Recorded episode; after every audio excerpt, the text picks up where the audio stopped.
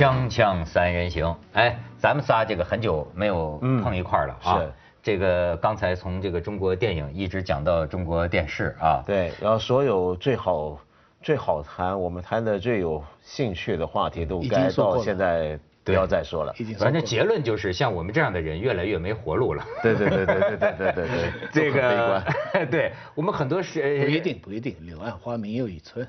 啊，徐老师啊，现在是这个乐观派。我现在啊，先给你看看一个照片，你看看啊，这个这是前一阶段，你知道这个了吧？台湾女导游，嗯，台湾女导游这个视频流出来，跟这个陆客旅游团在车上毁这个康师傅，说我们台湾都叫灭顶行动嘛，是鼎鑫集团用的那个脏油啊什么的，是是说你们大陆这帮呃人，那个这个康师傅在你们大陆用的那个油啊，比我们那个台湾好像还脏五十六倍，对吧？这怎么算的？说五十六对，说你们大陆 你们大陆媒体六个民族，五十六朵花。哎他可能这么理解。哎，这个有层次啊。说你们大陆媒体报没报啊？什么什么的，好一下现在就出来，出来之后，这个事儿已经过了几天了。我要说的是，事情的最新进展可能有两个你们没想到。哎，我说今天这个事情啊，真是竟有这个峰回路转的。第一，大陆的这个康师傅已经提告，就是向提告这个不是他提告的是最早在微博上发这段视频的。嗯至于这个女导游呢，她可能还告不得告不到这个女导游。为什么呢？哎，你所以这个今天网络社会有很多有意思的。女一个导游，我在一个这么一个呃旅旅行车的场合，我给你讲讲这个事情。不能算公众领域。对，这算是但是被人但是被人拍下来了，对被人拍下来了，这个谁最大？他如果说，比如说私下吃饭这么聊，我们吃饭这么聊，除非你像遇到毕福剑那种的，要不然的话呢，这这就不这就都叫都都叫私下场合。但他在工作的时候对着整团导游团那么讲话，这些是个就好像老师在课堂上说话一样。是是是。但是康师傅呢，就是可能看这个女导游形象还不错，就没有告他。哦是，对对这你女对女导游删出的是杨柳枝，就说欢迎你来大陆看一看，我觉得是要欢迎台湾同胞来了解一下。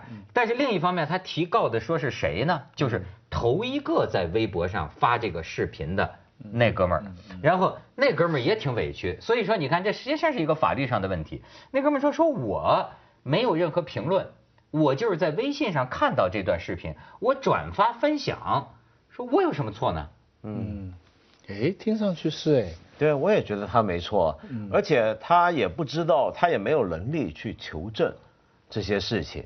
那对啊你不能要求他说他要求证完之后他才能发。当然，你如果是新闻工作者，当然你可以告。比如说，如果这是个发在报纸上的东西、电视上的东西，但这是一个普通网民，他看到一个东西，他也没评论发，这能告吗？我也很好奇。哎，你像他说的事儿啊，嗯就是说说明，我觉得今天互联网时代它有个特点是什么？公私不分了。是，对。你，看什么是公媒体，什么是私媒体，嗯。很难说。比如说，以我认为，或者说不光以我认为，我相信以法院认为，嗯。微博就是公共媒体，是，哪怕是你一个你一个无名小卒，你一个人，你是对公公共发布的呀。是。微信呢，不一样性质。的。微信不一样，微信的那个朋友圈儿对那个是私人的，有没有一定的公共性质？但是照理说，朋友圈只是我的朋友才能看。对啊，嗯不是我的朋友，他们就看不到。所以这个等于在我不太家一样是在我家客厅开 party，所以我讲一个笑话，所以在今天这个对不对？对。微博是等于我把一张图贴在我家院子门口，是。路过的人都能看到，是。是不是这么一个情况？对，所以这个法律到现在碰到了前所未有的困难，就是你看，我看一个律师，上海一个律师讲，要照他讲呢，呃，也有道理，就说呀，实际上就假如说康师傅这个事儿是是是不实之词的话，嗯，那么这个链条上，某种程度上讲，每一个节点都有责任，嗯。但是至于这个责任的大小，相对应的要担负的和这个法律惩罚的大小，这个就需要到时候控辩双方啊具体说。比方说，你哪怕微博上，你就是说你我我我我转我转发一个，但是这个呢要依据于你你这个微博有多大的影响力，嗯，哎，它造成了哪些影响？你有没有估计到这个后果，以及你有没有对这个东西进行 核实。嗯，所以这个这个责任呢、变得这个非常的微小微这个微妙。你该你该怎么说你的责任？上次优衣库的事情，我就注意到，他有个法院后来有一个这样一个解说，就是说，呃，这是淫秽物品传播。那什么叫淫秽物品传播呢？它不是说你贴上去，假如说贴上去了两三个人、四五个人看就没了，他没有法律责任。他说的法律责任是他要有一定的传播量，嗯，好像是五百什么东西。当然上次那个是爆炸性的传播量，但是那的意思意思我看他那条东西我就不懂了。那意思是这个人如果把优衣库差不多东西放上去，没几个人看，人家觉得哎，去这个啊，这个跟苍井空差远了，等等等等，那他就没有罪。我这个又不懂了，我在我看来就是你你放上去其实就有问题了，对不对？可是它是以传播量来看的。哎，但是那个其实还有一个前提，就优衣库那个事儿，我觉得有点像当年陈冠希他们那些片子。我因为一开始大家都说这是不是炒作或什么，但是我本我第一直觉觉得这会不会是偷窃？嗯，就是说很可能他是拿着人家的手机的东西播出来，嗯嗯，或者说在人家的微信圈，他可能就是要给朋友看，比如说我给几个朋友看。我自己拍的，比如说我在优衣库搞了这段，文涛你瞧瞧，这我们自己看这没关系。但是问题是，如果散出去，他其实有点像把人家的私人的信息拿出来公布，那就变成是个赃物。就等于是，就照现在的情况看，他们说他们拘捕了几个人，其中有一个人是把他拿上去的，包括当事人，我我有留心这这个新闻，好像就是他们拍了。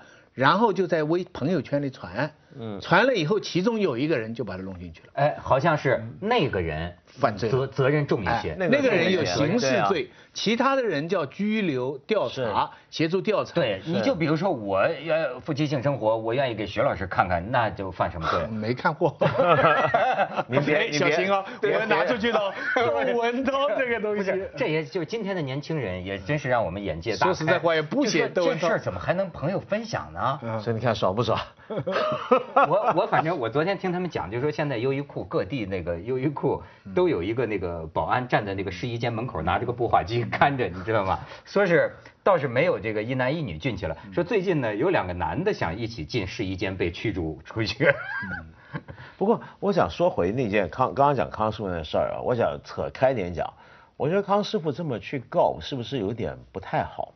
就是说啊，有人有这个评论。对，我觉得作为一个这么大的企业，这并不是一个很好的处公关的处理手法。是反过来的广告宣传的手法？不会的，这只是个坏广告而已。因为你会让人，比如说你现在这么一告一连串，到最后闹出来就是你把这个法律的责任放在这么一个普通老百姓身上，他就只是把违宪的东西拿出来传，那这样子呢，反而会很容易给外界一个形象，觉得你是以大压小。你是一个大企业，你其身不正，你自己出了事儿被人传，你还去这么搞？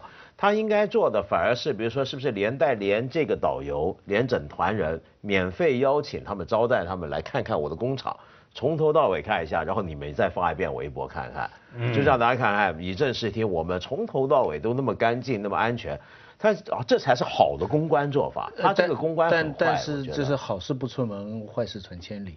这个要客观分析的话，你刚才讲的那个方法可能有效，解决的很好，但是它传播不广，传播广，他们肯定分析过得失，但我我不想了解，但是他是的确你讲的，但是人家觉得他很小气，但他一个德，就这个名字会反复的出现，被更多的人知道。我们自从周永康下去以后，我们对康师傅就不大注意了嘛。啊，最最近才怎么又康师傅不是已经判了吗？泡那么久才泡。哎，这个康师傅不是已经判了吗？哦哦，原来真有个康师傅。你看，你我对我来说脑子里就起到这么个提醒作用，这比汪涵有作用啊，对不对？不是这个，他一两天市值跌了三十亿港币啊！真的，就是因为那个东西。股票。不是这个视频传出去啊，那那对他来说确实是一个非常巨大损失。所以说我说呀，这个事儿啊，这就是峰峰回路转，不是说台湾还灭顶运动吗？嗯，但，然后呢，实际上按照最新的报道啊，台湾媒体的报道，截至二零一五年七月二十八号，这是刚刚前几天啊，在台湾的这个彰化法院，你知道这个案子审的情况是什么呢？审的情况是。法院的审理进程让当初认定鼎新集团铁定是黑心企业的媒体和观众目瞪口呆。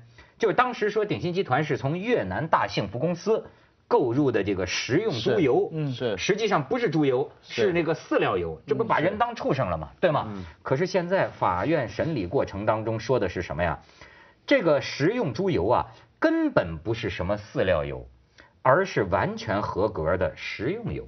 嗯，据了解，当天公布的检验报告证明，彰化检方使用了不规范的方式进行检验，所以在七月二十一号的开庭审理中，众多的卷证显示，所谓越南的问题猪油的来源都具备当地的兽医官的检疫证明，证明并非病死猪或或回收油，也都有合格经营的登记证书。哦，那就说当年那个所谓的黑心油，台湾黑心油原来是没事儿的。对，顶新的有可能是个大乌龙，我不知道这是不是有院外势力操纵。你说康师傅有这么厉害吗？他他一下好像这事儿他变窦娥冤了吗？我也不太清楚，我觉得。但是从这个事情，你就可以看到法院这个系统在这个社会里有多重要。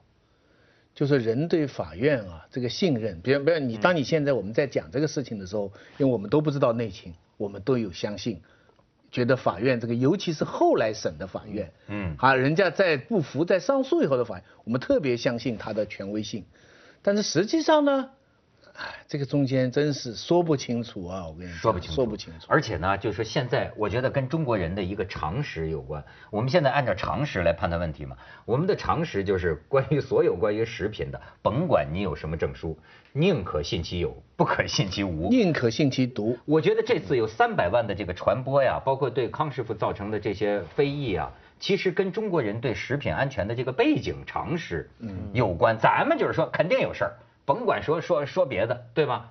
但是当然不一定有事儿，是吧？锵锵三人行，广告之后见。我现在觉得这个网络呀，它是个什么平台？这个事情也很有意思，它像它像是个什么地方啊？嗯，我找不出个合适的比喻，它像是集这个所有的这种国家社会机器于一身的这么一种东西，但是你说它又强制又暴力，但是它又好像是不可又好像最民主、最大众。呃对你比如说，我就呃说这个康师傅，对吧？你看中国人，呃，有些思路我发现是呃不成问题的，是那种毫无疑义的。比方说转基因肯定是害人的，对吧？老百姓肯定这么想，转转基因不好，对吧？然后呢，这个康师傅或者说方便面肯定是用那个地沟油的，对吧？奶粉肯定是加了三聚氰胺的，嗯，释永信肯定是有孩子的，对吧？这这就是这个网络的逻辑，因为但是我说它不是法律的逻辑。你看释永信这个事儿，哎，咱们可以看看这个方丈大人这个一些照片，哎，你看他依然还是富态安康啊。你再看下边，这个这个人出来了，他不承认他是释正义，这个人叫释延鲁，但是释延鲁现在出来说要继承释正义的精神，嗯，这出来了一个实名，他要举报等等，哎哎，，他现在自己出来，原来说市正义就是他，他说他不是，可是呢，我要向市正义学习，我还真就举报他。他他呃，我印如果我没记错的话，他是少林寺的武装部长，是吧？武僧的武僧的总教头嘛 呃但是后来武装主教头给开了。后来离开了。对，就是我现在就觉得啊，哎，所有的这些事情，它有一个什么问题呢？比方说那天他们讲释永信，我就讲了一句话，我说对，所有的人都觉得这肯定是一花和尚，跑不了了，无疑了，对吧？可是我说我还是要讲一句话，我要认定这个事情，就是法律里有个叫疑罪从无的原则。我说我就是这样，我假定他现在是清白无辜，因为现在你在证据方面没有什么特别确凿的权威机构认定的，你拿出证据来，我马上改变观点，我说他是个花和尚。但是到现在没有看到啊，你甭管云山雾罩再像，嗯，哎，我也是觉得疑罪从无。可是你知道，你要按照疑罪从无这个原则的话，他的刑罚早都已经进行了。嗯，比方说，假如说，假如啊，咱退一万步，假如说这个释永信是清白无辜，可是这一轮举报在网上，对于这个佛教形象的这种这种泼脏水，对于他本人名誉的这个伤害，这个就已经造成了，对吗？包括你像这个康师傅，假如说他是清白的，那么他这个市值下跌三十个亿，也就是三十个亿了。嗯，他索赔还跟那个微博博主索赔一百五十万，那都是得不偿失的。嗯，我就觉得现在这个事儿，我不该，我不知道该怎么看这种事情。我觉得你就接受吧，这个我我认倒霉因为因为我很有这种经验，比如说我在网上不是我不是说过我没有微博，也不用微信，但是也很多人冒我的名开微博嘛。嗯然后网上也有一些传了很多年关于我们这种种的传闻，就把别人的事儿都栽到我身上，嗯编成一段。嗯我知道结果现在到后来呢，就是反正也是到处传嘛，人家一说也就这么说，但是你就算了吧，就那个本来也就跟自己没关系的事儿，但网络就是这样，因为我想，互联网其实是有助于我们发掘真相，但是问题是为什么网上这么多的谣言，这么多虚构的东西拼凑，大家要相信？这背后有几个理由，第一个理由是我们的媒体时代变化了。但是我们怎么样接收媒体信息的能力没有跟着进化，这其实是需要教育的。就不是西方很多地方在教一种叫做有一种观念叫做 media literacy，就是媒体试读能力。这个字怎么解呢？就是说，就比如说 literacy 这个字原来指的就是你会不会看字，嗯，你不会看字，illiterate 这叫文盲。你懂个字啊，那你有 literacy 有教养，有文字教养。那现在这个说法就是说，其实我们读媒体，包括互联网，也是需要一种素养。这个素养包括什么？你比如说，我看一个关于释永信的消息，我怎么能够从这个消息本身去辨认这个消息可不可信？它的来源在哪？我们有没有这个怀疑精神？我们每天接收这么多讯息，当然我不可能所有我接受的讯息我还考究一番，但是是否我能够做到？我每天收的几百条的新闻信息，凡是让我觉得没有很严格的，我自己没办法过我那关的，我就先呃悬而不论。嗯但是我觉得现在问题在哪呢？我们现在在互联网年代，是我们没有悬而不论的精神。大部分的信息一来，我们马上第一就做一个反应，就有了判断，就有了立场，于是就好像是真的了。那么，然后第二个，我觉得奇怪的是什么？说对康师傅也好，对释永信也好，其实加上过去几年的各种的对明星名人的各种的网络的传言啊，或者说公众的监督啊，或者狗仔队啊，我觉得这背后都还包含一点什么？我觉得中国老百姓今天有很强烈的一种要要要要更平等的意识。嗯觉得凭什么你们这些人就高高在上？你们这些人人模人样啊，又什么方丈，又这又那，你大企业我就得把你拉下来。嗯就我们有这种感觉。呃，因为我们实际上我们不可能，比如说对官员有太多的监督，或者对领导有太多的说法，你一说了也被和谐了。你所以我们把这股对平等的诉求，对这个平等的这种渴望，全部寄放在明星身上，而且它或者名人一寄放上去呢，就出现了一个游戏规则。其实我讲过好多次了，那个游戏规则是找得出来的。你只要是官跟民，这个信息有冲突的话，嗯大家就相信民。你只要是穷人跟富人，就是老百姓跟商人发生冲突的话，大家就支持老百姓，就怀疑你商家。多跟少总是支持多的，去掉少的。理性上我们说，绝对的贯彻这三条原则是不合法治的，是错的。但是实际上你去看呢，常常有时候很对。对就以你刚才讲的释永信的例子，嗯，我最近很仔细的看了两条释永信的消息，哦就用他的方法，嗯，我们也思考一下。第一条是一个河南省宗教局关于释永信表态了，嗯很网络黑体字标出来，我就打进去看了，表态说的什么？一句话，释正义呢不是一个人。其他呢正在调查中。你说废话吧？我们早就说过了，我们在节目里多少天就说过施正义不？可是他那个真真啊他我们怎么知道那个施正义自己说的嘛？他是一批人嘛，啊，这就他不是对不对？然后宗教一个人，哎我以为说他不是哎，人。宗教局这么郑重其事的一个信息，很权威，说了一句废话。第二个消息再一看，《环球时报》，嗯说来说为什么你们要怀疑释永信啊？对不对啊？是为你们没有证据啊？基本上是有点帮他的。那个我就要用文道的说法，那你看一个消息，先看它的来源，来源是《环球时报》标出来。后来仔细一看呢，是《环球时报》的一个评论员，不一定是他的报纸的立场。但是那《环球时报》为什么在这个时候写一篇呢？